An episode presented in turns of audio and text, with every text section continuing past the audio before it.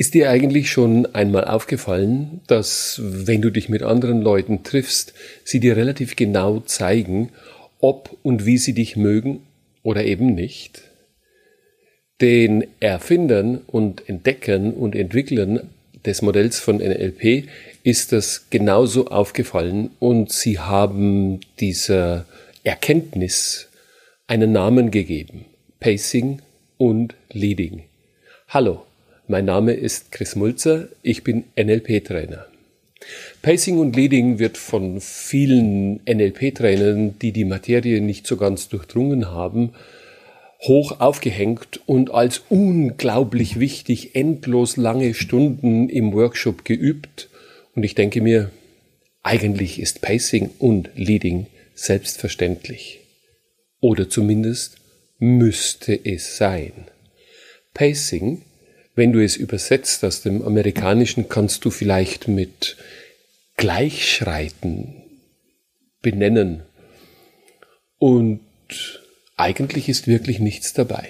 Stell dir mal vor, du sitzt mit einem Partner, den du ganz gerne magst, im Café und plauderst mit ihm oder mit ihr.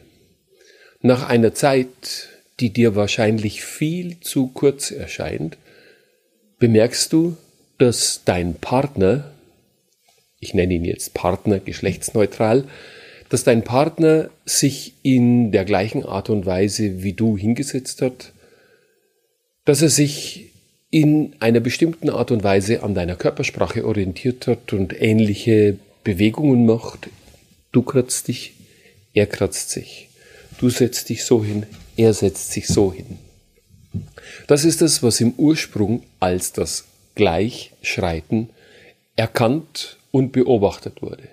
Die Amerikaner, hm, Nützlichkeitsgedanken, wie sie sich beständig machen, haben sich überlegt, wie kann ich das nutzen, speziell in der Psychotherapie und natürlich auch im äh, Geschäftsleben, im Verkauf, in der Beratung.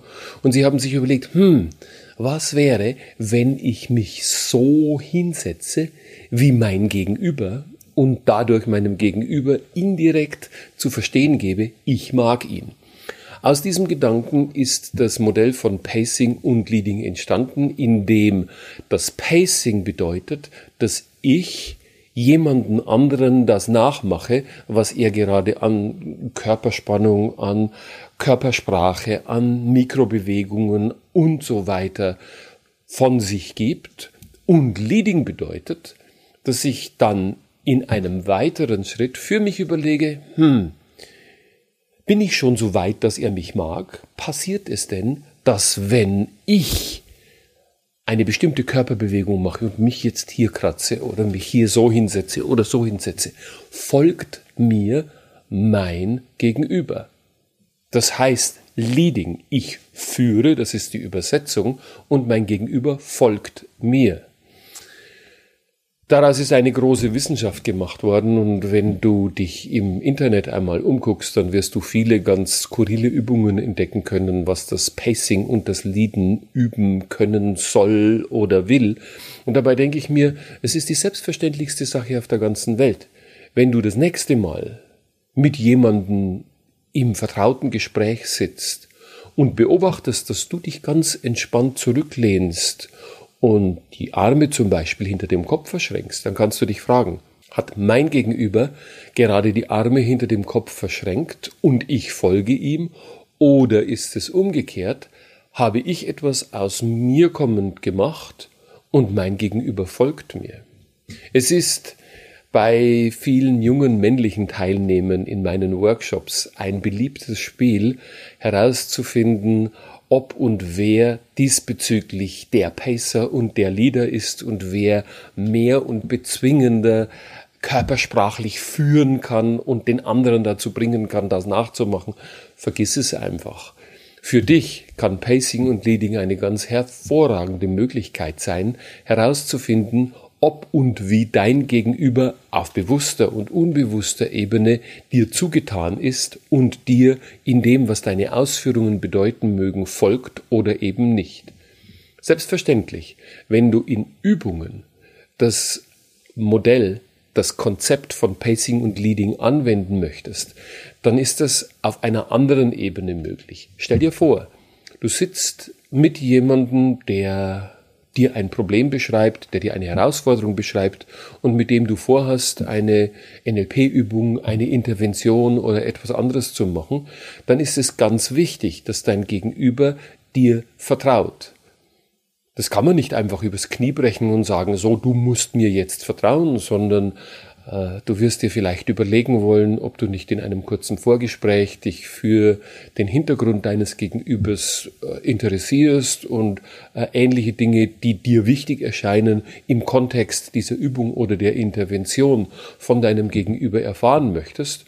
Und während dieses Gespräches wirst du herausfinden, dass irgendwann dein Gegenüber eben jene Signale von sich gibt, die dir ganz deutlich machen, aha, jetzt kann ich einen Schritt vorwärts gehen. Jetzt bin ich da, wo ich mit den eigentlichen Übungen, Schritten oder Abschnitten einer NLP-Übung beginnen kann.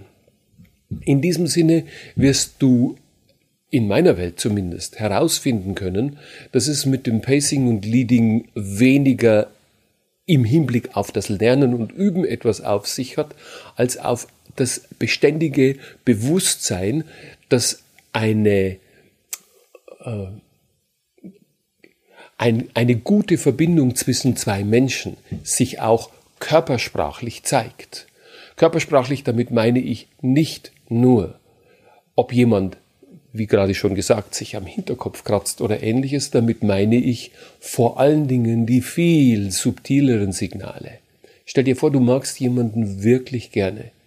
Stell dir vor, du hast einen Partner, mit dem du emotional verbunden bist. Vielleicht kennst du das sogar. Du schläfst im Bett nebeneinander und plötzlich atmen beide gleich. Das passiert nicht nur in liebes- und erotischen Beziehungen, das passiert durchaus auch im Geschäftsleben, nämlich dann, wenn dein Gegenüber an dem, was du ihm zu sagen hast, wirklich sehr interessiert ist. Dann kann es plötzlich passieren, dass ihr beide gleich im Rhythmus atmet. Ich habe mir sagen lassen, dass es teilweise sogar möglich sein soll, den Herzschlag gleich zu haben.